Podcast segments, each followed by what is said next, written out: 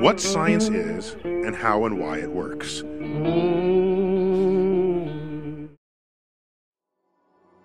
Добро пожаловать в Стэнфорд на курс «Биология поведения человека». Сегодня мы перейдем на новую территорию, в новые рамки. Но сначала разберем различные проблемные моменты с консультацией и комментарии моих ассистентов. Посмотрим, где на данный момент зияют серьезные провалы непонимания.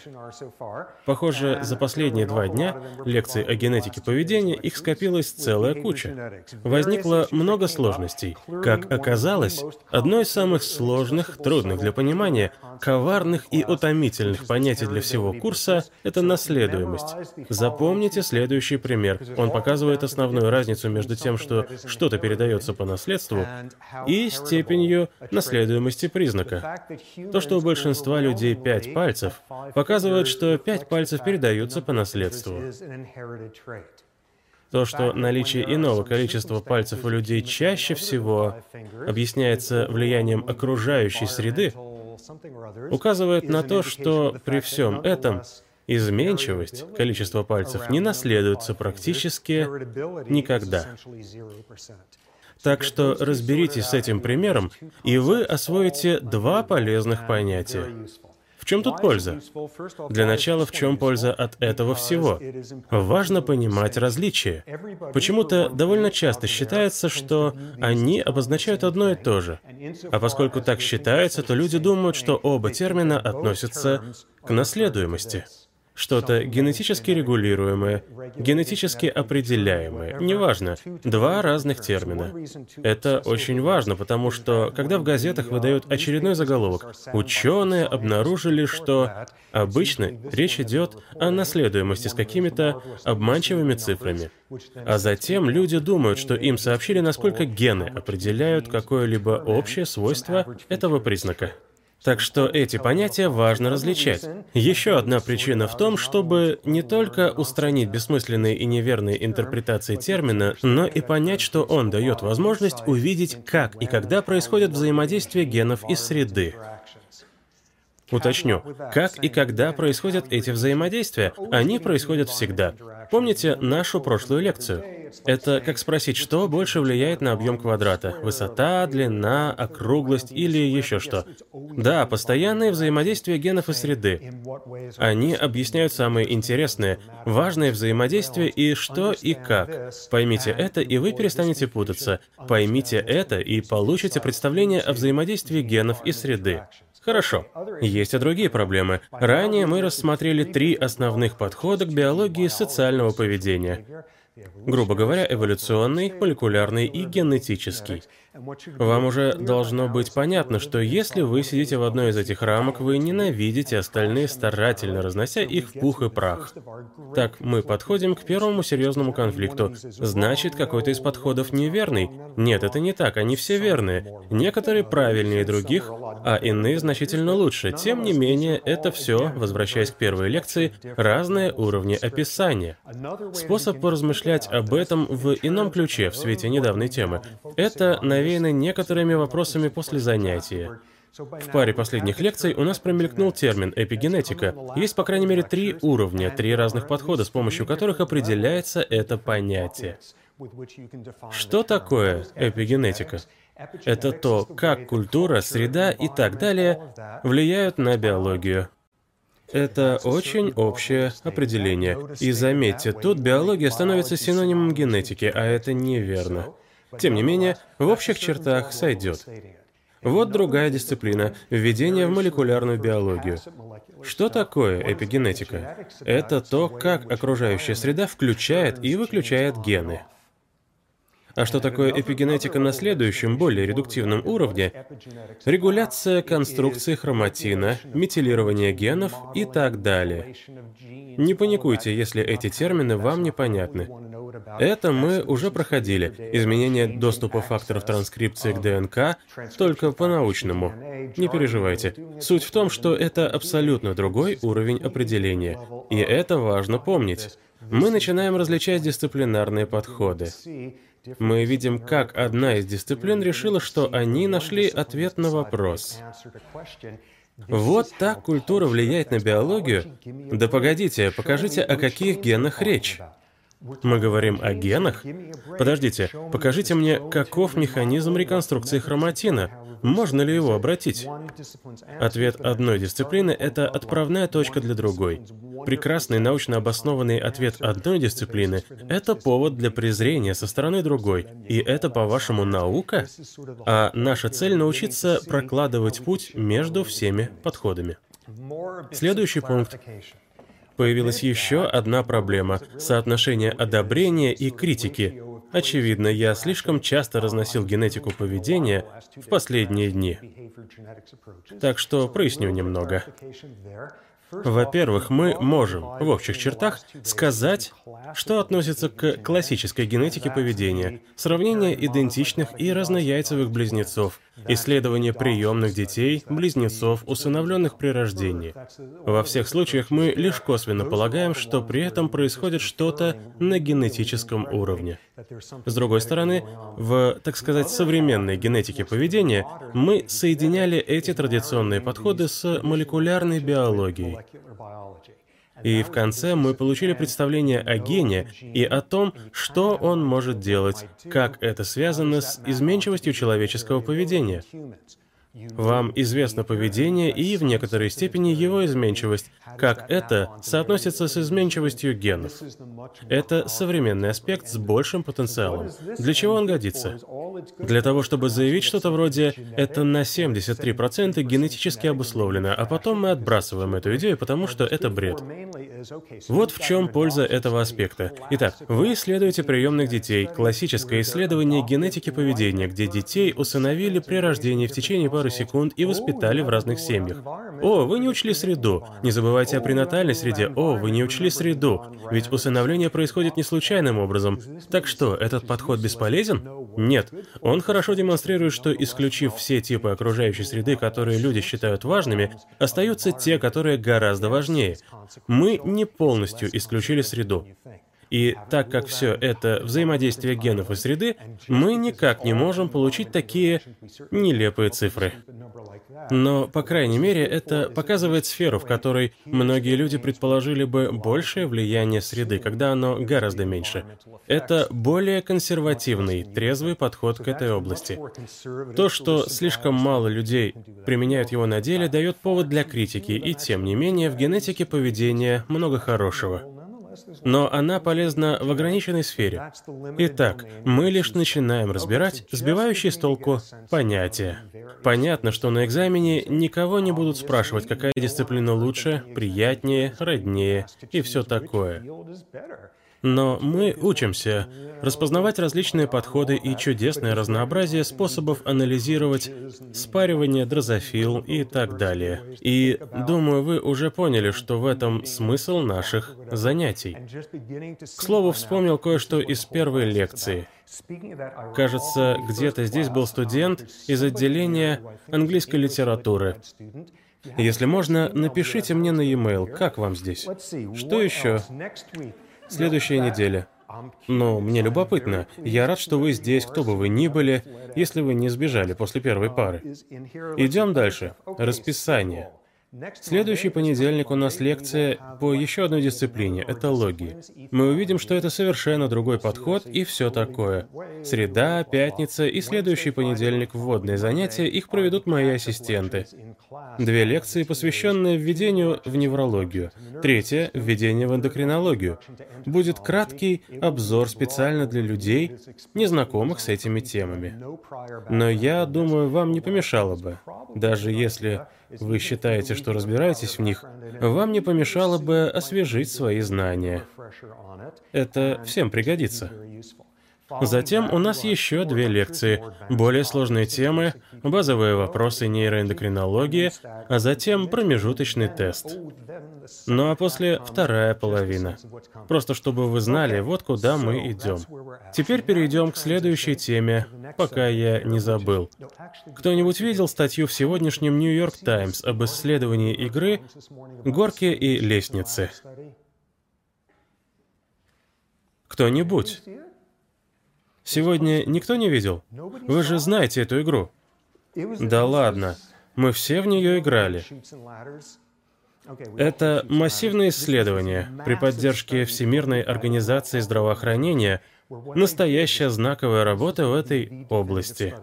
Согласно результатам, непальцы лучше играют в горки и лестницы, чем бельгийцы. Круто же! Не знаю, как вы это пропустили. Такое следует знать, это важно. Что необходимо знать об эксперименте?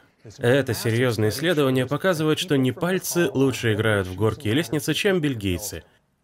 Задавайте вопросы, раз уж вы так вопиюще несведущи в этом. Какая информация вам нужна, чтобы восхититься работой и сегодня вечером рассказать о ней всей общаге? Что еще вам нужно знать? Что значит лучше? Что значит лучше? Ага, социальный релятивист. Значит ли это, что во время игры ты лучше узнаешь себя, а может ты делаешь мир лучше? Ты выигрываешь, просто выигрываешь. Итак, выигрыш — это ваша цель. Хороший вопрос. Что еще вы хотите знать? Да? Зачем? Зачем? Вы еще спрашиваете? Почитайте Аристотеля.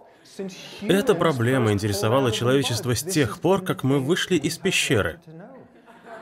А теперь мы знаем. Сын мой, разница между знанием и мудростью... Хорошо, зачем? Что вы еще хотите знать? Есть вопросы? Да? Какие методы использовались? Методы. Замечательно. Разные методы. Давайте разберем детально, учитывая критические инструменты, которые у вас уже есть перед тем, как решить, насколько вас впечатлило или нет это исследование. Какие вопросы можно задать по методологии? Какое население участвовало в выборке? Отличный вопрос, так как это первая проблема с методологией. Достаточно ли большая у вас выборка, чтобы с уверенностью говорить о целой популяции? Отличный вопрос. Опыт проводился на всем населении Непала и Бельгии. Хороший опыт. Что еще вы хотите знать? Еще вопросы? Что касается метода, они поставили в игре непальцев против бельгийцев или как? Замечательно. Каждый участник исследования из Бельгии и Непала сыграл по одному разу против каждого из остальных участников. Поэтому в последнее время обе страны не особо светились в новостях. Все были заняты экспериментом. Итак, хорошая методология, большая выборка, случайное распределение раундов. Что еще вы хотите знать? Почему стоит прочитать об исследуемых вопросах и предмете? Почему? Опять то же самое. Это же очевидно. Познать себя самих. Познать непальцев и бельгийцев. Или что-то в этом духе. Лично я рад, что знаю. Я рад, что кто-то это изучил. Что еще? Понятно. Вопрос, что считать важным предметом исследования, дело субъективного вкуса. Я считаю, это очень важно. Что еще вы хотите знать? Что-то насчет выводов? Исследователи не уверены, но строят предположение о генетическом компоненте. Да, вопрос сзади. Да? Какие нужны навыки? Какие навыки? Нужны какие навыки? Там целый список. Посмотрим. Навыки пространственной памяти, навыки выполнения возвратных действий, навыки телекинеза, различные области. Что еще вам нужно знать? Да? Они наследуемые? Наследуемые ли они? Отлично. Наследуемые ли? Что именно имеется в виду? Ученые допускают определенную степень наследуемости, и они все учли. Они прошли по всем пунктам, которые мы уже разобрали. А именно, каждый участник из Непала и Бельгии был усыновлен кем-то в Эквадоре – и вообще, эмбрионы пересадили сразу после зачатия. Все эти пренатальные штуки. Что еще вам нужно знать, чтобы решить, впечатляет ли вас тот факт, что непальцы лучше играют в горки и лестницы, чем бельгийцы, да? Одинаково ли хорошо они играли в детстве? Да. Вообще-то все они играли в первый раз. Они выросли в гидропонных садах, без горок и лестниц, и их выпустили только для этого опыта. Что еще? Каков разброс результатов внутри каждой группы? Хороший вопрос. Вот мы уже немного ближе к сути. Все непальцы получили абсолютно одинаковый результат, и все бельгийцы получили одинаковый результат. Впечатляюще, не так ли? Вы уже поражены? Готовы ли вы выбежать отсюда и разнести эту новость? Что еще нужно знать? Да? Кто ходил первым? Кто ходил первым? В случайном порядке. Жеребьевка среди всех участников путем... Как оно называется? Цуефа. Они играли в Цуефа, и более того, им нужно было играть на эсперанто, да? В какой среде проводилось исследование? Их выпустили из гидропонного сада, а затем всех поместили в абсолютно стерильную, изолированную среду лишь с кучей журналов People на неизвестном им языке. Так что были учтены все возможные влияния среды. Что еще нужно знать? Насколько непальцы были лучше? Может, на одну тысячную? Вот. Вот оно.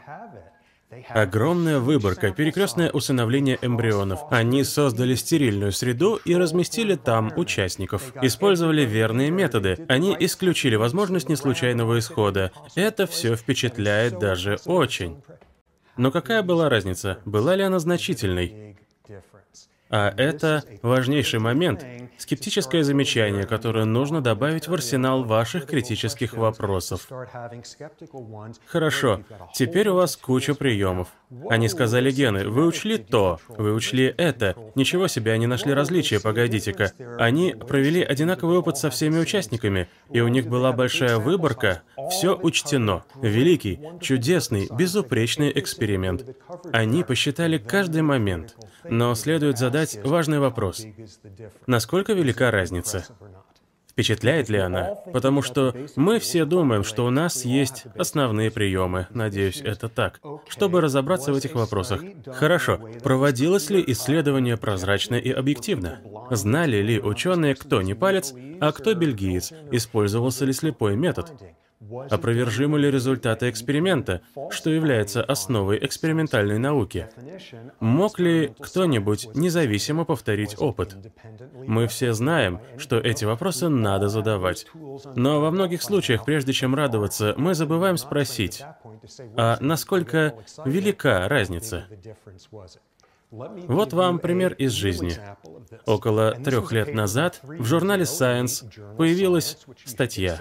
На сегодня вы уже должны знать, что журналы Science и Nature — это крупнейшие рыбы на нашей планете в вопросе достоверности. Статья эта касалась IQ. Статья эта касалась связи между IQ и порядком рождения. В ней было показано с потрясающей статистической достоверностью и учетом всех факторов. Все предусмотрели так же безупречно, как и в случае с эмбрионами, выращенными в гидропонном саду в Непале. В этом фундаментальном исследовании на примере 250 тысяч 18-летних норвежцев обнаружили, что в зависимости от того, первый это ребенок или последующий, у них проявляется достоверная разница в IQ. Хорошо, кто из вас первый ребенок? Кто из вас единственный в семье? Кто из вас второй ребенок? Кто родился третьим или позже? Хорошо, кто думает, что у первенцев самый высокий IQ? Ладно. Предположим, что все остальные считают наоборот. Кто-нибудь проголосовал против себя? Что же, это Впечатляет. Надо отдать вам должное. Итак, нашли различия. Нашли различия этим очень надежным и достоверным путем. Первенцы обладают более высоким IQ, чем остальные дети. Анализ был ограничен вторыми по порядку детьми, чтобы избежать путаницы. И было доказано, что у первенцев более высокий IQ. 250 тысяч людей, хоть и не все население Непала и Бельгии, но это огромная выборка. Результаты объявлены. Это было самое тщательное исследование в истории. Какие вопросы вы бы задали? Предлагайте гипотезу для этого эксперимента. Понятное дело. Одна из них — это то, что первого ребенка родители пичкают белковой пищей, а второму достаются чипсы и прочее. Но рассмотрим другие варианты объяснения этого феномена в рамках биологических, социокультурных, иммунных, эндокринных, психических факторов, да? Думаю, всем нам уже известно, что с первым ребенком родители как бы больше боятся сделать ошибку. Они воспитывают первенцев жестче, так сказать, и они расслабляются на втором ребенке. Первенцы чаще поступают в университеты и колледжи и чаще делают традиционные вещи. Хорошо. Отличная гипотеза. Родители больше вкладывают в первого ребенка и впадают в панику из-за каждой проблемы, а третий ребенок уже в шестимесячном возрасте сам добывает себе пропитание. Итак, вклад в ребенка. Ученые исследовали эту гипотезу и опровергли ее, обнаружив следующее. Если вы единственный ребенок, то ваш IQ в среднем ниже, чем у старшего ребенка в многодетной семье. Так что дело не в родительском вкладе. Дело в том, что вы первый среди многих. Да? Может, дело в том, что от первенцев ожидают и заботы о младших детях, и самостоятельности? Хорошо, на первенцев давит то, что они родились первыми. Как это поднимает IQ? Возможно, просто ранняя ответственность и попадание в более взрослые ситуации приводят к повышению IQ? Хорошо, это одна из моделей. Другими словами, первенцы довольно рано оказываются в роли учителя. А ведь это известный факт, что со временем, обучая чему-то, сам начинаешься лучше разбираться в предмете. Итак, все дело функции учителя. Это объяснило бы разницу между единственным ребенком и первенцем. Может, это феномен учителя? Что еще может быть? Какие еще идеи, да? Зависит от возраста наблюдаемых детей. Если сравнивать их IQ, у старших он, вероятно, будет выше, так как у них было больше времени учиться и больше жизненного опыта. Отличная идея. Но до 12 лет младшие дети обычно имеют более высокий IQ, чем первенцы. К 18 годам, когда и проводилось это исследование, они меняются местами. Есть предположение, почему. Почему до 12 лет у младших детей IQ выше?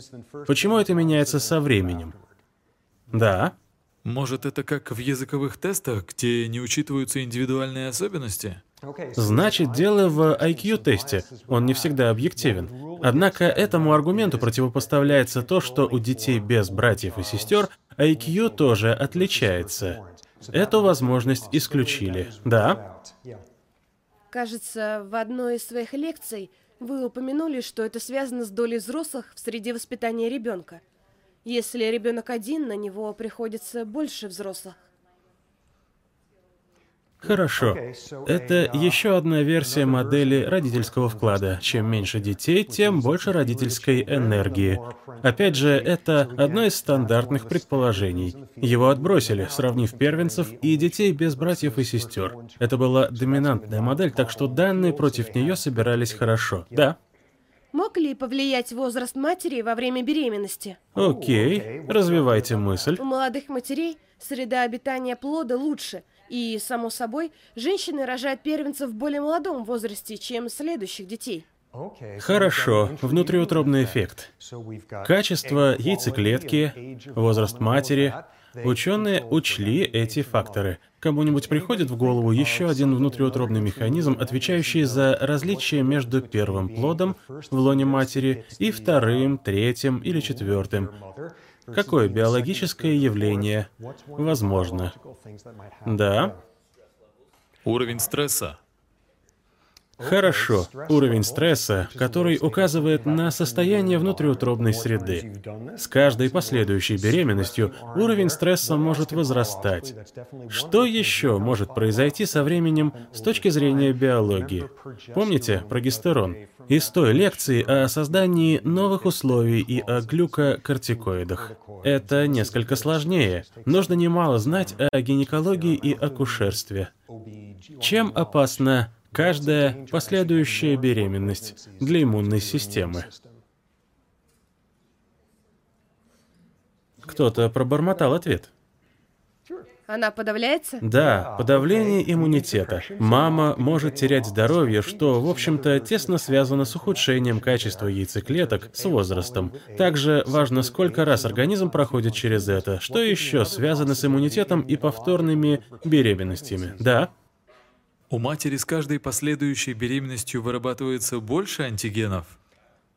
Хорошо. Несмотря на подавление иммунитета, в среднем на поздних беременностях выше вероятность формирования антител против эмбриона. Ученые и это учли. Они показали, что второй ребенок с младшими братьями и сестрами в случае смерти первенца перенимал его IQ. Они показали, что неважно, какой это по счету плод и сколько в утробе антител. Это, кстати, один из выводов исследования. Что еще? Как насчет того, что до 12 лет IQ выше у второго ребенка, а к 18 у первого? Есть теории? Может, это связано со скоростью их роста? Мы ведь рассматривали примеры, как сперва один ребенок растет намного быстрее, чем его братья или сестры, а со временем это сказывается на его здоровье? Хорошо, раннее преимущество, за которое нужно платить позже. Возможно. Что еще? Подумайте и вернитесь к идее о положении первенца в семье, о его ответственности. Как это сначала отражается на семейной динамике? Почему первый десяток лет второй ребенок успешнее? Почему это меняется потом? Какие есть идеи? Да. Второй ребенок сначала извлекает пользу из обучения, где первенец в роли учителя – но затем на старшего влияет этот опыт и ответственность, и это объясняет изменение разницы. Именно. Это одна из основных теорий. Ее чаще всего используют, чтобы объяснить это изменение с возрастом. Появляется второй ребенок, и вдруг у нас примитивная инфантильная среда, где восьмилетний ребенок впервые за последние шесть лет снова смотрит телепузиков. Это преобладающая среда при рождении младшего ребенка. А старший чаще всего занимается его обучением. И понадобится несколько лет, чтобы преимущества этого наконец проявились появились. Это основная модель. Еще идея, как насчет родительских ресурсов? Ведь в среднем в западных странах чем больше семья, тем ниже ее социальный и экономический статус. Как это вписывается в картину? Что еще может происходить? Да. Если статус семьи ниже, это может означать, что на детей взваливается большая ноша. С младшими братьями и сестрами приходится взрослеть раньше и сталкиваться с реальным миром. Да, младшие дети охотятся за белками, они занимаются скрипкой. Еще один вариант версии о родительских ресурсах. Чем больше детей, тем меньше доля родителей по отношению к каждому ребенку и тем больше их расходы. И каждый ребенок получает меньше. Из-за этого сравнивали детей не в разных семьях, а в одной. Они все учли. Это исследование заложило фундамент на века, показав, как изменяется IQ в зависимости от порядка рождения у 18-летних норвежцев в 2007. Каков же масштаб различий IQ в этом опыте? 2,3 балла. И возвратимся к вопросу, который следовало бы задать с самого начала, когда эти ребята собирались сообщить свои выводы и начать продажу книг советов, получая IQ как у первенца или что-то в этом роде. Пресса ухватилась за эту новость, и, конечно же, Дэвид Леттерман отпустил пару извительных комментариев. Но это 2,3 балла. Чихнуть во время IQ-теста и вытереть нос займет 8 секунд и будет вам стоить 2,3 балла, потому что вы отвлечетесь на миг. Потрясающий пример. Да, эти люди провели безупречный эксперимент. Феноменально. Понятия не имею, кто мог профинансировать такое, а в итоге очень крутой, неоспоримый, вполне достоверный результат — это вовсе не то же самое, что важный. И в конце концов, это грандиозное исследование показало разницу в 2,3 балла. Показательный пример. Разница между тем, насколько основателен опыт, насколько вы уверены в выводах, учитывая все критерии, вроде выборки и объективности, насколько вы уверены в выводах и насколько эти выводы значимы. Это разные вещи. Поэтому по ходу того, как мы приступим к материалу второй половины курса, вам следует не забывать использовать в придачу к уже имеющимся приемам еще один — оценить значимость результата. Вопрос, надежный ли это результат, отличается от значимый ли это результат, несет ли он последствия. Итак, еще один прием. Вот теперь, если хотите, рассказывайте всем о горках и лестницах. А сейчас перейдем к теме, которую мы затрагивали в предыдущих лекциях. У нас есть разные эволюционные модели индивидуального и родственного отбора в группе и вне группы. Мы разобрали на молекулярном уровне, почему мы делим 50% генов с одним родственником, 25 с другим, 12,5 с третьим и так далее. Все это время оставался вопрос, на котором мы сосредоточимся сегодня. Как организмы, животные, индивидуумы распознают родственников? Потому что ничего не получится из этих эволюционных теорий родственного отбора, где все основано на степени родства, если мы не знаем, кто кому насколько родственник. Мы рассмотрим почему или как. Да, Лучше как вместо почему. Как животные, как социальные животные, узнают родню. Очевидно, что для этого не нужен сложный организм.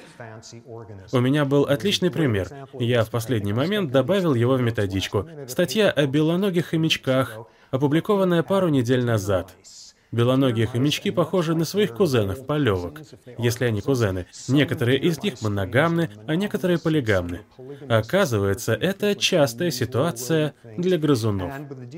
В полигамных группах белоногих хомячков самка спаривается с несколькими самцами. В результате, после этого, в ее влагалище будет сперма от разных самцов. С точки зрения эволюции и всех правил, которые мы изучили, логично, что между сперматозоидами разных самцов происходит внутриполовая конкуренция. Мы уже знаем о подобном явлении среди мух, где сперматозоиды одной особи выделяют токсины, убивающие остальных, но при этом под угрозой находится здоровье самки. Эта тема часто встречается в литературе по сексуальной конкуренции. Конкуренция сперматозоидов. Есть предположение, что нечто подобное наблюдается и у людей. Какой форме это происходит у белоногих хомячков? Я не стану разбирать механизм этого процесса, да и желания нет. Грубо говоря, сперматозоиды белоногих хомячков образуют группы, совместное усилие и все такое. Когда они группируются, получается сгусток, который быстрее плавает. В статье были различные диаграммы, которые мне было лень подробно изучать. Но в полигамных группах есть одна проблема. Если сперматозоиды хотят все сделать как надо, им нужно сформировать что-то вроде команды, небольшого корабля любви со сперматозоидами одной и только одной особи. Согласно нашим предположениям, чуть хуже подойдут сперматозоиды близких родственников. И вовсе нет какого-то чужака. Именно это изучается в статье. Если взять и свести вместе сперматозоиды самцов из моногамной группы, они радостно объединяются в это большое скопление. Но если взять сперматозоиды у видов, которые эволюционировали под конкурентным давлением полигамии, сперматозоиды будут различать родство и объединяться только с другими сперматозоидами одного самца. Можно сразу же представить разные механизмы типа ключ-замок, которые это объясняют. Можно сразу же представить, каков примерно молекулярный механизм. Но бросается в глаза, что не просто организмы распознают родственников. Есть одиночные клетки, которые делают это в условиях эволюции. Мы уже знаем эти модели. И уж если отдельные клетки это могут, то целые организмы тем более. Разберем, как именно им это удается. Многие виды обладают тем, что очень похоже на способность этих сперматозоидов, врожденное распознавание родственников. Как это доказать? Нам уже известны классические способы перекрестное усыновление — Берем новорожденных грызунов у разных самок и меняем их местами. Если позже их поведение по отношению к родным и неродным сипсам отличается, в этом что-то врожденное. Погодите-ка, постойте, а как же пренатальная среда? А теперь сделаем пренатальное усыновление. Пересадка плода. Результат тот же. Врожденное распознавание родственников присутствует у различных видов грызунов. Можно провести опыт еще чище. Есть два выводка грызунов от одних и тех же родителей, и они встречаются. Нет общей пренатальной среды. И можно наблюдать распознавание. Поместите крысу в клетку с мочой сипса и с мочой чужака, и она скорее подойдет к первой. Можно пойти еще дальше. Крысы подойдут к моче сипсов скорее, чем к моче кузенов, которую предпочтут троюродной родне и так по порядку вплоть до четвероюродных и пятиюродных братьев и сестер. Невероятная чувствительность. Так и должно быть, иначе после всех наших теорий вы не сможете понять, ради кого нужно пожертвовать собой. Ради двух кузенов или восьми братьев, или как там считается, не зная, кто есть кто. В некоторых видах это происходит на уровне инстинкта, что и можно продемонстрировать. Какие механизмы работают в таких случаях? Самые изученные — это механизмы обоняния, особенности запаха. Феромоны. Мы уже слышали этот термин и услышим о нем гораздо больше. Коммуникация с помощью феромонов. Что для этого нужно? Если феромоны исходят от, скажем, мочи разных особей, понадобятся две вещи, чтобы выяснить степень родства с ними. Качественные различия в моче, отражающие генетическое строение особи, предоставившей мочу студенту, и некий механизм, обонятельный мозговой механизм, чтобы уловить эти различия. И то, и другое было обнаружено. Хорошо. Распознавание начинается на уровне разного запаха мочи. Вернемся к мобильным генетическим событиям. Помните, у позвоночных очень высокий уровень мобильных событий в иммунной системе, в генах, связанных с иммунитетом, где можно все перемешать. Немного удачи, и получится антитело, которое распознает совершенно новый патоген. Но в этой области есть дополнительный участок генов, который также подвергается сильному сплайсингу, транспозиции, перемешиванию и так далее. Затем создается совершенно новый белок. Используя комбинаторный метод, где-то через э, 400 квадриллионов Google плексов чего-то там, вы бы создали еще один организм с таким же белковым профилем. Когда таким образом появляется белок, можно быть уверенным, что другого такого нет ни у одного организма на планете. Этот участок генов называется главным комплексом гистосовместимости – ГКГС. Новое понятие – гистосовместимость. Все эти пересадки органов, насколько совместим донор, насколько он близкий родственник, сколько, научным языком для осведомленных, сколько общих антигенных детерминант, насколько совпадают генетические отпечатки пальцев, эти белки-идентификаторы. Все это определяет гистосовместимость, насколько успешной будет пересадка органов, Отсюда такое название. Каждый из нас, каждый организм произвел, пожалуй, уникальную перестановку генов и создал такой белок, прикрепленный к поверхности каждой клетки организма. Для чего он? Для обучения иммунной системы. Если ей попадается клетка с такой штукой, то это свои. Не бей ее, не вырабатывай антитела. А если попадется нечто без такого белка, это инвазивный патоген, и его нужно атаковать. Это основа способности иммунной системы распознавать своих и чужих. Кстати, аутоиммунные заболевания — это когда иммунная система барахлит и принимает один из белков, кодируемых генами главного комплекса гистосовместимости, за чужеродный. А еще мы уже слышали о тропическом паразите трипаносоме. Как вы знаете, она непрерывно перемещает свои поверхностные белки. Как только ваша иммунная система готова атаковать ее, выработав антитела для распознавания, она меняет белок ГКГС. Есть еще один тропический паразит — шистосома. Оказывается, Она может воровать белки ГКГС с поверхности ваших клеток и приклеивать на себя. Это волки в овечьих белках, гистосовместимости или как-то так.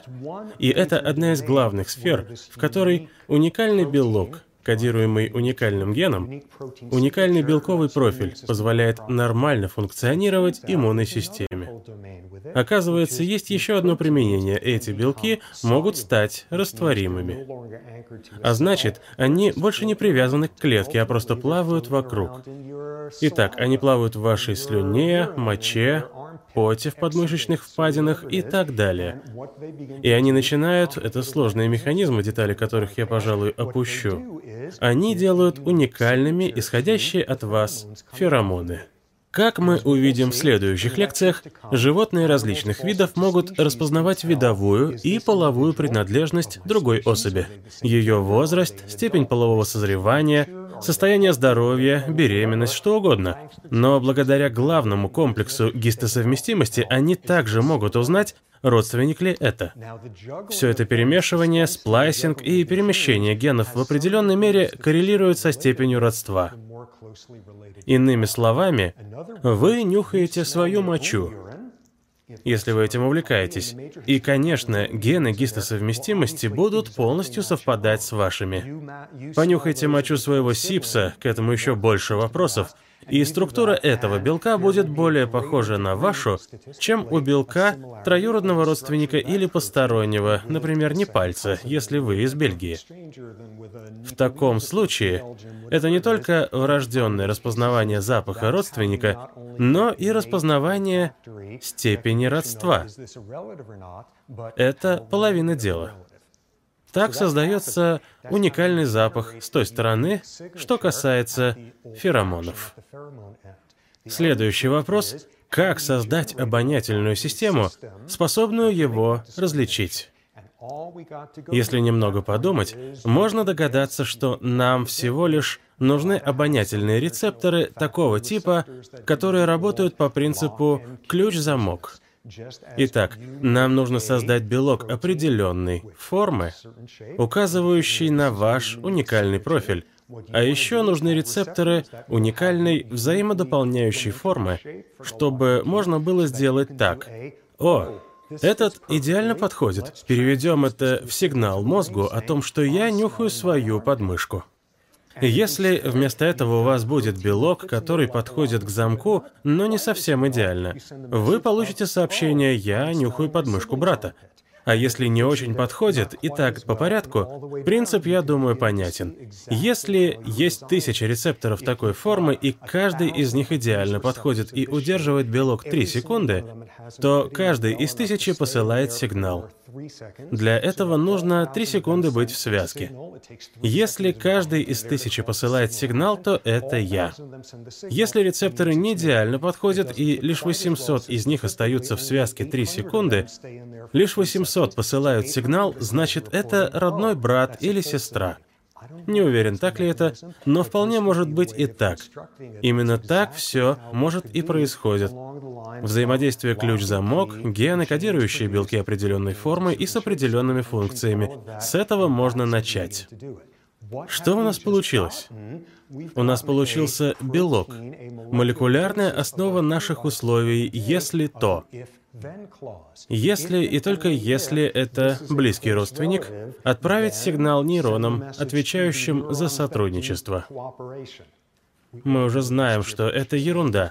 Утверждать, что какие-то нейроны отвечают за сотрудничество. Но мы говорим сейчас в общих чертах. Это первый элемент. Та частичка «если» всех условий на основе степени родства.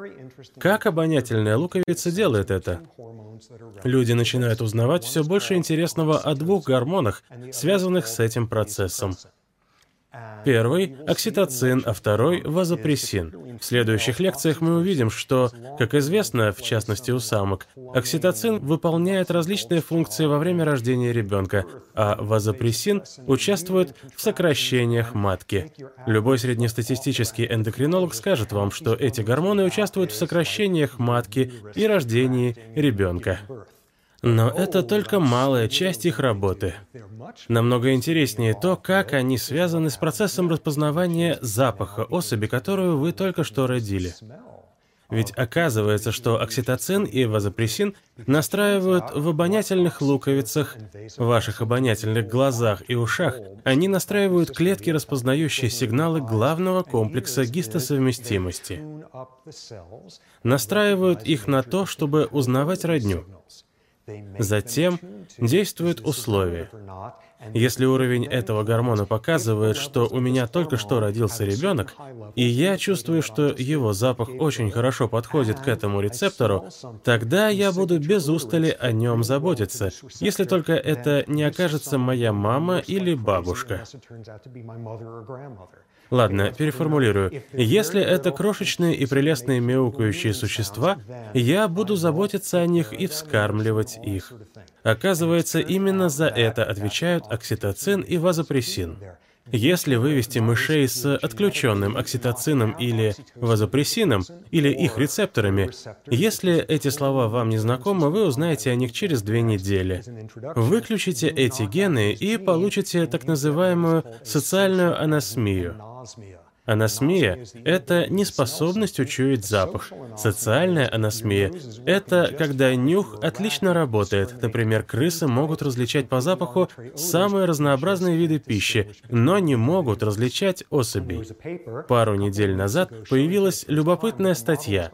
Ранее считалось, что циркулирующие по организму окситоцин и вазопрессин попадают в обонятельную систему и производят такой эффект.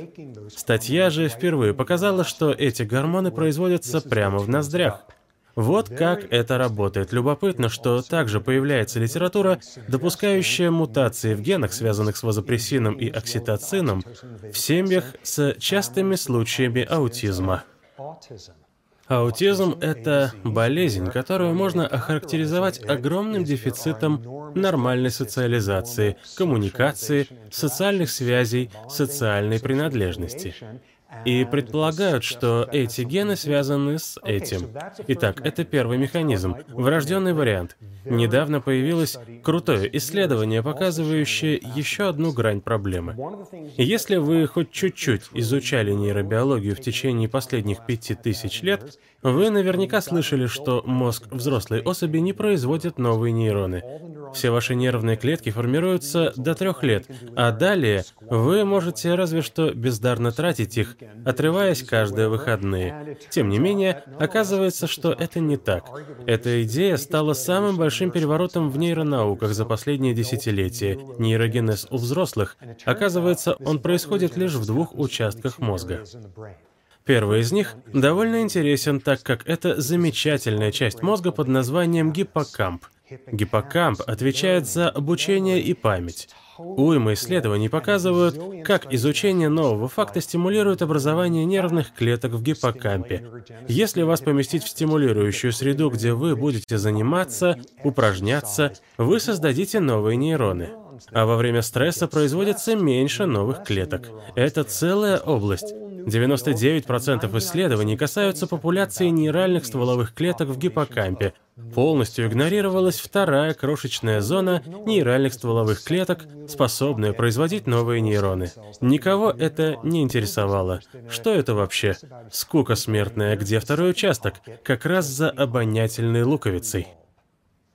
Это исследование показало, отрывок из него есть в вашем списке литературы, если взять крысу, примерно в период начала беременности, она будет производить новые нейроны не в интересном гиппокампе, а в скучной обонятельной луковице. И с началом беременности самки грызунов проводят грандиозное обновление всех обонятельных нейронов. Как показало исследование, это вызвано повышенным уровнем пролактина во время беременности. Что у нас происходит? Ученые показали, что примерно во время рождения ребенка у самки абсолютно полностью обновленная система обоняния, как раз вовремя для одного из важнейших событий ее жизни, связанных с запахом, распознавания своих детей. Нужно быстро установить с ними социальную связь. Это еще не проверяли, но я уверен, что вазопрессин и окситоцин как-то замешаны в этом. Очень любопытно. Интересные и последствия. Подумайте. Если вы беременны, учитывая, что это характерно и для других млекопитающих, кроме грызунов, то что происходит во время беременности? Происходит капитальный ремонт и обновление обонятельной луковицы и установка нового оборудования. Это полный хаос. Вы проводите всю беременность с хаотичной системой обоняния. Неудивительно, что вы чувствуете странные запахи, а еда имеет странный вкус. Есть куча литературы на тему, почему вам вдруг хочется соленых огурчиков и еды, которую вы обычно терпеть не можете. Якобы, чтобы избежать случайного употребления в пищу токсинов. Эти попытки обоснования антривольтов совсем неубедительны. Это может быть побочный продукт того, что перекраивается вся система обоняния, чтобы вы смогли распознать запах своих детей. Просто на протяжении беременности у вас обоняние и вкус с приветом. Суть в том, однако, что это эндокринная регуляция, но она не дарит вам способность узнавать родню. Для этого уже есть гены. Она лишь пытается подготовить обонятельную луковицу к этому заданию в нужное время. Что вам еще стоит об этом знать? Вот еще кое-что, что можно сделать с этой информацией. Зачем нам знать, кто наш родственник? От этого зависит, с кем сотрудничать, с кем спариваться, кого хотеть убить, о ком заботиться и все такое в разных направлениях. А еще, на кого мы обращаем социальное внимание, когда дело касается сплетен и прочего. Было проведено одно интересное исследование бабуинов. Это были те же ребята из Университета Пенсильвании. Они записали голоса. Вы знаете, ученые проигрывают голоса животных из кустов и смотрят на реакцию остальных особей. Стандартный метод. В этом же случае они использовали голоса двух животных из одной группы. И другие бабуины услышали, что голос бабуины низкого уровня издавал доминирующий сигнал, а голос высокорангового самца — испуганный звук подчинения. Очевидно, что они не смогли бы записать испуганный голос доминантного самца, поэтому им пришлось собрать записи второго по рангу и всех остальных, чтобы сконструировать эти звуки. И они их включили. И все остальные животные такие «Что? Четвертый боится 27-го? Что происходит? Оказалось, что все обращали внимание на то, что 27-й орет на четвертого, только если они не были родственниками. Но если эти двое из одной семьи и происходит нарушение субординации, всем плевать. Ну, семейные разборки, кто их знает, что у них там. Ну, ругаются. Все понимают, что смена рангов будет иметь разные последствия в зависимости от родства дерущихся. Еще один пункт перед тем, как перейти к следующему способу распознавания после перерыва, так что не расходитесь. Еще один пункт — это, разумеется, определение того, с кем спариваться. Конечно, для многих видов очевидно, что не следует спариваться с родственниками, потому что иначе может случайно получиться ребенок с двумя хвостами и семью пальцами, и не важно, что у нас и так 10 пальцев, а не 5, но не будем об этом. Главная мысль – избегайте кровосмешения, не спаривайтесь с родственниками. Но мы уже слышали контраргумент «спаривайтесь с родственниками из-за совокупной приспособляемости и преимуществ родственного отбора». Как только начали появляться эти теоретические модели, стало понятно, что есть серьезные противоречивые моменты как в родственном, так и в неродственном спаривании. Создавались теоретические экономические модели для оптимизации степени различий – и люди пришли к выводу, что в различных видах оптимальный баланс между проблемами, связанными с кровосмешением и преимуществами для родственного отбора, это спаривание с четвероюродным родственником. Стоит понаблюдать за разными видами, и именно это они и делают. Так создается баланс. Опять же, этого не получится, если не знать степень родства. Пару лет назад мир услышал об исследовательнице Марте МакКлинток из Университета Чикаго. Это она открыла синхронизацию циклов. Для всех тех, кто планирует научное исследование на старшем курсе, это было ее исследование, изучение этого эффекта. Впечатляющая работа. Да. А Дарвин женился на троюродной сестре? Он женился на двоюродной сестре? Да. Двоюродная сестра, ну вот.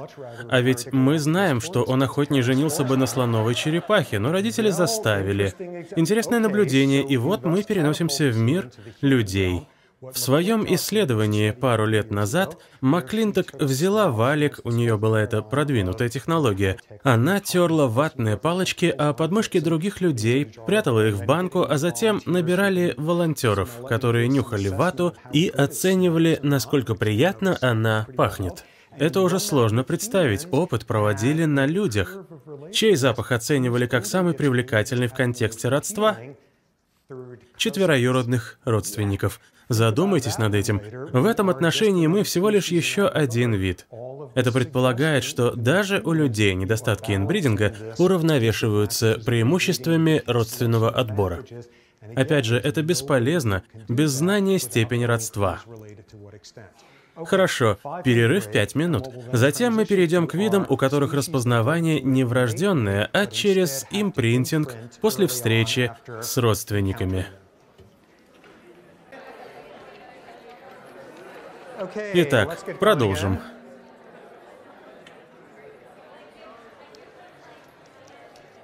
Посмотрим. Сперва, благодаря чудесам Википедии, которая всегда под рукой, теперь мы знаем, вот родители Чарльза Дарвина, четвероюродные брат и сестра. А сам Дарвин женился на двоюродной сестре. Теперь мы знаем, как это было, но, похоже, это было обычным делом в те времена. И по мнению Марты МакКлинток, это не оптимальный вариант. Хорошо, идем дальше. Мы узнали, почему важно распознавать родственников и степень родства. Это основа всех наших моделей. С кем соревноваться, с кем спариваться, кого вскармливать, о ком заботиться, за кем подглядывать. Мы увидели первый механизм, позволяющий это — врожденное распознавание. И один аспект, которым мне удалось вас запутать, что там с обонянием, окситоцином, вазопрессином и пролактином? Итак, от рождения у вас есть рецепторы обоняния, нейроны обоняния в обонятельной луковице, в носу. С рождения у вас есть обонятельные рецепторы, которые смогут распознать степень родства, насколько чей-то запах похож на ваш. Это врожденное. Это будет сразу. Но дело в том, что окситоцин и вазопрессин с большей долей вероятности повышает количество этих рецепторов. Так что это не из-за окситоцина и вазопрессина вы вдруг можете узнать родственников. Они просто улучшают механизм, делают его более чувствительным. Так что вместо 10 уже 100 рецепторов посылают сигнал, повышают точность. Пролактин же еще изучается, но предполагают, что это еще один способ привлечь больше рецепторов обоняния к врожденному распознаванию родственников сразу после рождения. Вместо того, чтобы заставлять нейроны производить больше копий рецепторов, он производит больше нейронов, но сам процесс намного тоньше. Грубо говоря, это два разных пути для оптимизации чего-то врожденного. А то, что вы вдруг внезапно обретаете эту способность. Теперь перейдем ко второму способу распознавания родственников, неврожденному. Для этого нужен импринтинг, некоторое обучение, которое имеет продолжительный эффект. Импринтинг. Теперь у нас импринтинг в другом значении. Самое распространенное значение узнаете в понедельник. Как животное узнает, кто его мать, как мать узнает, кто ее детеныши, как запоминается запах, звук, какая-то черта родителей или детей, как происходит узнавание. В этом случае само запоминание — это способность, врожденная. А что именно запомнится, зависит от опыта. Это важный момент. Что же происходит? У многих видов запоминают звук голоса своего ребенка. У многих видов запоминают запах. У многих видов запоминают, как они выглядят. Разные виды, разные способы. Например, что нужно, чтобы запомнить запах своего потомства? Не забывайте, это не врожденное. Например, козы или овцы, неважно, не обладают врожденным механизмом узнавания. О, это кто-то с похожими на мои белками главного комплекса гистосовместимости. Их гомология схожа на 50%. Это, наверное, мой ребенок. Это так не делается. Это не врожденное. Так какие правила помогут вам распознать своих детей? Вот одно простое. Итак, есть куча детенышей, которые из них мои а я коза, пытающаяся определить, о ком я буду заботиться. На основании чего я смогу распознать ребенка, если не умею этого с рождения? Я знаю, я начну заботиться о детеныше, который пахнет, как мое влагалищное отделяемое. Это довольно надежный способ определить детеныша, которого вы только что родили. Или если я оближу детеныша сразу после рождения, то потом смогу понять, о ком заботиться.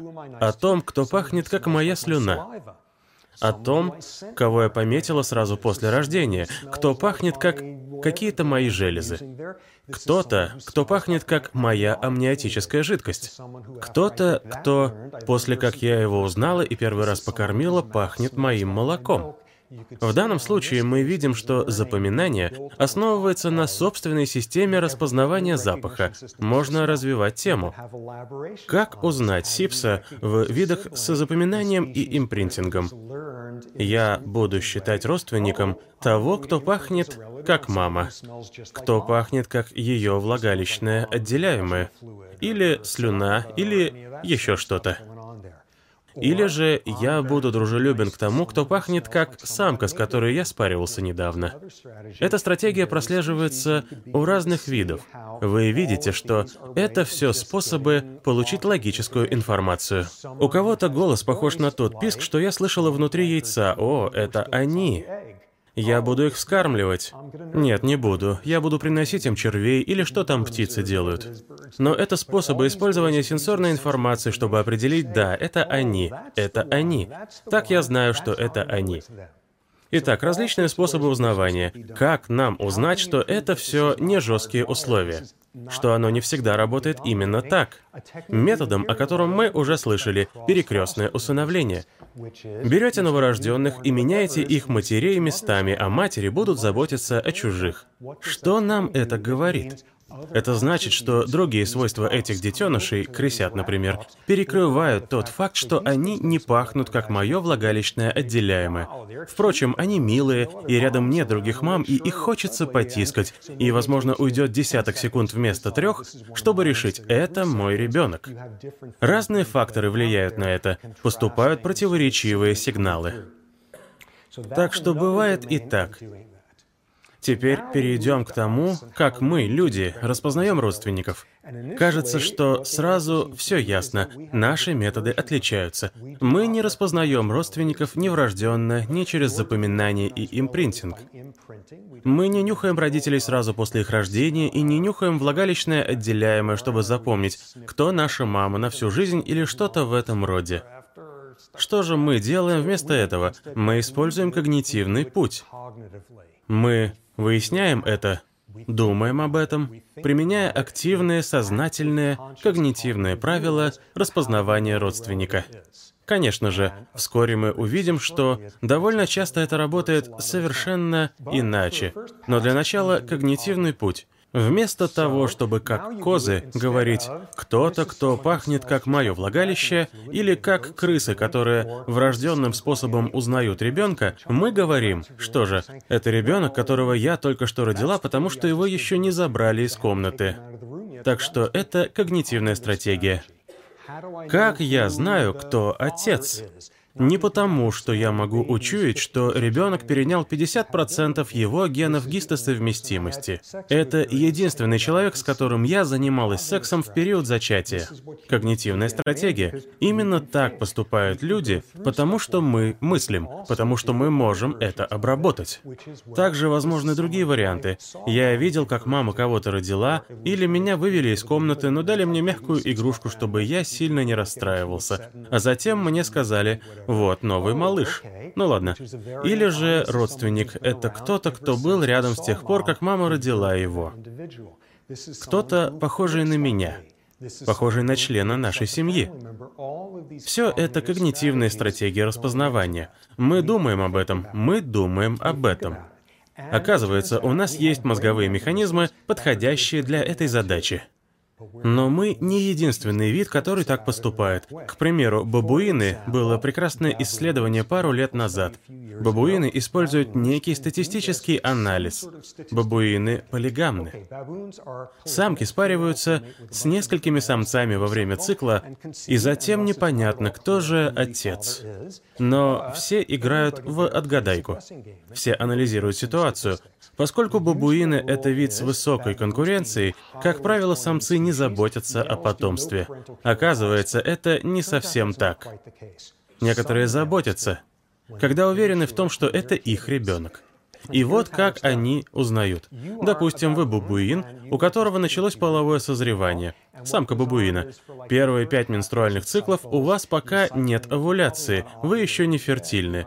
Это происходит и у людей. И никто из больших важных ребят не заинтересован в вас, потому что, наверное, вы не выделяете кучу интересных феромонов. Так что кого вы выбираете? Какого-то несчастного подростка, которому просто ничего больше не светит. Никто не оспаривает его право вступить в отношения с вами. Так что вы спариваетесь с ним.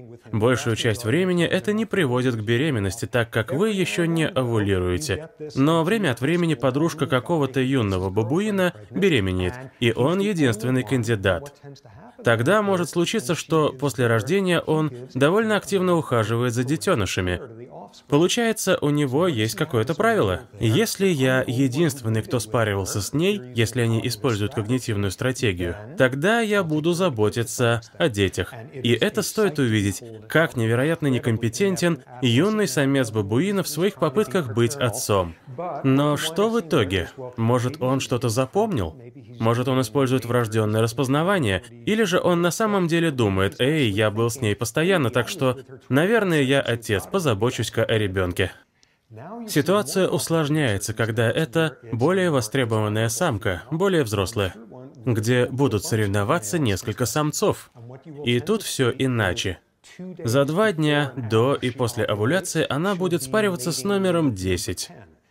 За день до и после с номером 3. В день овуляции с номером 1.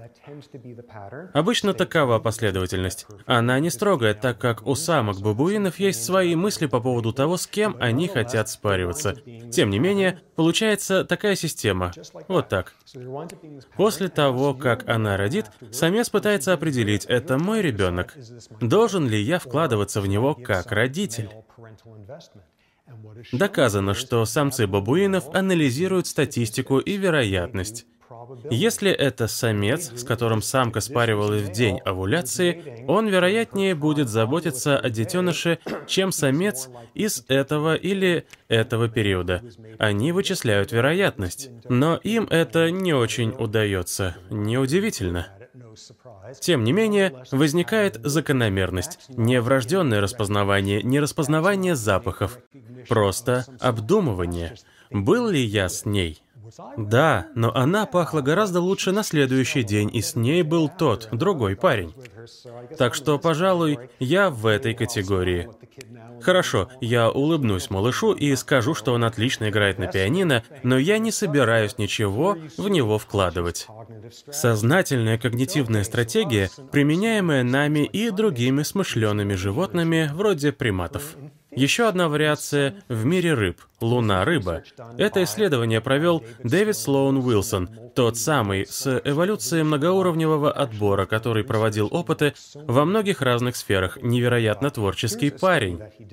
Вот что он сделал. Самцы луны рыбы, на удивление, довольно активно заботятся о своем потомстве. Почти так же, как папа Немо. И в этой версии распознавания я не буду рисовать спаривание рыб. Забудьте. Итак, самец спаривается с самкой, и через некоторое время она рожает детей. Он помогает заботиться о них. В опыте он спаривается с самкой, и теперь какой-то бессердечный ученый-варвар помещает его в аквариум напротив, откуда он может наблюдать за происходящим. В это время он злорадно опускает рядом с самкой прозрачную пластиковую коробку с еще одним самцом. На самом деле он не спаривается с ней, он просто рядом. А этот парень, застрявший на другой стороне, сходит с ума от ревности, обиды и прочих юношеских проблем. И после того, как самка рожает, вот она на диаграмме, после того, как она рожает, самец уже не так сильно заботится о детях. Сенсорная информация все та же. Он единственный, кто спаривался с самкой. Второй-то в коробке. Мы наблюдаем когнитивные механизмы у рыб. Невероятно. Так что это не только мы. То есть вот густонаселенная категория с врожденными стратегиями. Следующая — с бескомпромиссным сенсорным импринтингом. И есть те, кто все обдумывает. Мы во главе последней группы, но мы не единственные. Как мозг это делает? У людей есть участок коры головного мозга, веретеновидная извилина, которая хорошо распознает лица. Это невероятно.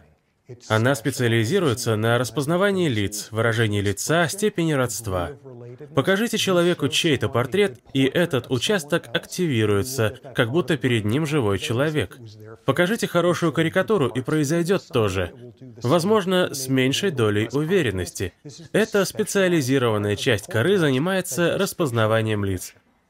Потрясающе. У людей с аутизмом эта часть мозга работает далеко не на полную.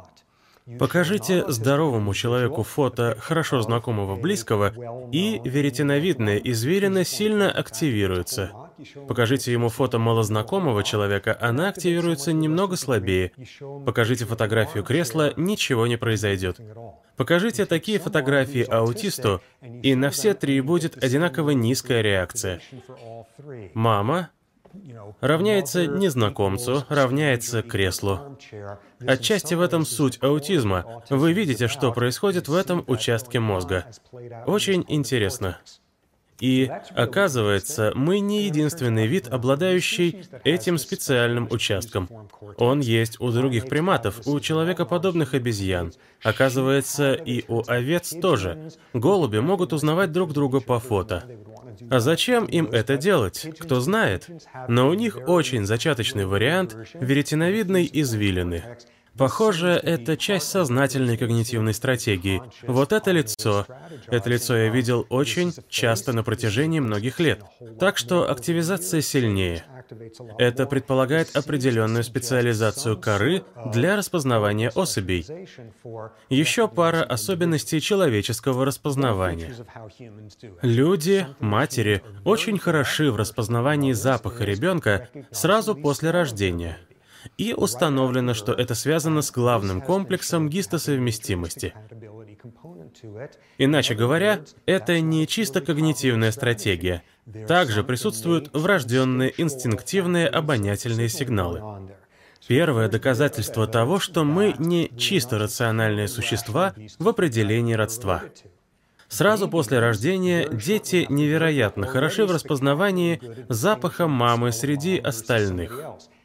Как это показать на ребенке? Возьмите новорожденного, дайте ему с одной стороны запах подмышки мамы, а с другой запах, я не знаю, Маргарет Тэтчер, и увидите, что новорожденный ребенок будет чаще поворачивать голову в направлении запаха матери. Так это можно проверить. Младенцы не могут отличить запах папы от остальных самцов. В этом случае нет инстинкта. Новорожденные используют распознавание близости к маме по запаху влагалищно отделяемого, неважно. Это вызывает вопрос, есть ли разница между установлением этой связи на раннем этапе между рожденными естественным путем и кесаревым? Не знаю, но похоже, что должна быть, и мне стоит об этом узнать. Ладно, о других свойствах. Новорожденные, как мы уже знаем из прошлых лекций, узнают материнский голос. Как? По резонансу внутри амниотической жидкости, когда мама читает вслух «Войну и мир». И, как мы уже слышали, они не узнают голос папы, это не инстинкт. В таком случае это получение информации сенсорным путем. Амниотическая среда как резонатор для голоса мамы. Теперь мы получаем смесь инстинктивного обоняния, главного комплекса гистосовместимости и приобретенного распознавания на сенсорной основе. Похож ли этот звук на голос, который я слышал последние 9 месяцев? И когнитивный подход — попытки понять, кто твой родственник. С кем это он пришел на вечеринку? Все такое — когнитивная стратегия. И предположение, что мы не такие уж рациональные машины. Где это проявляется интереснее всего? Это захватывающая серия исследований, проводимых годами, которая показывает, насколько малозначительным может быть мыслительный процесс в некоторых важнейших сферах. Как решить, с кем вы заинтересованы спариваться? Как это работает в людях? Самыми интересными способами. Но один способ особенно любопытен. Это классическое исследование антрополога Джозефа Шефера. Вот что он сделал. Он изучал людей, выросших в израильских кибуцах. Кибуцы — это такие традиционные коммуны с идеями социализма, сейчас таких уже нет. Но одним из ранних принципов было «родитель для одного, родитель для всех». Все дети росли в больших коммунальных ваннах вместе, и одна большая социалистическая семья купается вместе голышом. Шефер обнаружил кое-что интересное. Вас воспитывают в вашей возрастной группе. Все рожденные в один год растут в одной коммунальной группе. Они вместе принимают ванну, вместе играют, и один родитель берет их к себе на один день, после обеда каждый вторник, а затем другой приходит на следующую смену. Коммунальная система. Шефер открыл, что если вас воспитывали в той же возрастной группе с другим человеком до шестилетнего возраста, вы никогда с ним не поженитесь. И это была не просто выборка. Он провел исследование каждого индивидуума, выросшего в системе кибуцев в Израиле. Похоже, есть какой-то закон. Если проводишь с кем-то кучу времени до шестилетнего возраста, то ты точно не захочешь вступить в брак, когда вырастешь. Фу, и вы любите их, но она же мне как сестра, но он же мне как брат. Да, это было бы ужасно. Не было ни одного случая, когда люди росли вместе первые шесть лет жизни, вместе купались, а затем в 20-летнем возрасте между ними возникло половое влечение. Они будут друг для друга как брат с сестрой до конца жизни. Что это нам говорит? Это вовсе не когнитивная стратегия. Кто родственники? Кто подходит для спаривания? Можно и подумать, это дочь маминой сестры, значит, она не подходит. А можно просто провести много времени обнаженными с кем-то, принимая ванну, играть в ладушки и считать друг другу пальцы на ногах первые шесть лет, и вы как брат с сестрой. Нечто похожее исследовал Артур Вольф здесь, на кафедре антропологии, версию другой культуры. Традиционные тайваньские браки, где есть нечто похожее, где ты либо знакомишься с будущим партнером в ужасно раннем возрасте и фактически воспитываешься с ним, либо же это случается позже. Если вы воспитывались вместе с младенчества, это выливается в провальный брак, потому что вы воспринимаете друг друга как брат с сестрой. Итак, это показывает нам, что да, мы чудесные рациональные мыслящие машины, но при этом у нас есть врожденные стратегии и сенсорный импринтинг. Тут мы устроены не намного сложнее хомячков. Что нам дает эта информация? Эта тема будет очень важной, когда мы дойдем до лекции об агрессии, сотрудничестве, конкуренции и так далее. Если мы тратим много времени на определение родственников когнитивным путем, или еще важнее, если мы податливые, как эти дети в Тайване или кибуцах, если можно изменить то, с кем мы ощущаем родство, то нами можно манипулировать разными способами, чтобы мы внезапно чувствовали с людьми близкое родство или наоборот, когда биологически все иначе. Используемые термины для этого — псевдородство и псевдовидообразование. Со временем мы увидим, если разбирать человеческое насилие, сотрудничество, агрессию и все такое, то нами легко манипулировать в отношении того, кого считать своими, а кого чужими. Это блестящий подход армий всего мира. Неважно, идет ли речь о кланах с классами воинов или о государственных войсках. Во всех этих случаях блестящее понимание того, как сделать так, чтобы не родственники стали друг другу братьями, а чужие вообще перестали восприниматься за людей. Способность манипулировать этими подсознательными механизмами, нашим восприятием родственников, поможет нам во время разбора человеческого социального поведения. Иными словами, мы не абсолютно рациональны. Итак, в понедельник мы сменим наши рамки на этологию, где попытаемся понять, какое поведение неизменно и какую роль играет среда. Совершенно новый подход. Переведено и озвучено студией Верт Дайдер.